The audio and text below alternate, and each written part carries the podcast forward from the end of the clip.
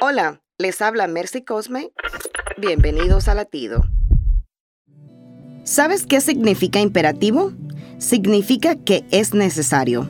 Efesios 5, 18 dice, no se emborrachen con vino que lleva al desenfreno, al contrario, sean llenos del Espíritu. Este versículo no es una sugerencia.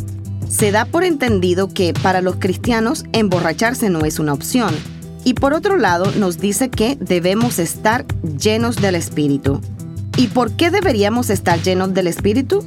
Porque la Biblia dice que es imperativo que estés lleno, en tiempo presente. No dice llénate, sino sean llenos. Por obediencia, ya que es un mandamiento, es una bendición para disfrutar. Puedo predicar la verdad, pero solo el Espíritu Santo puede impartir la verdad. Latido les llega a través del ejército de salvación.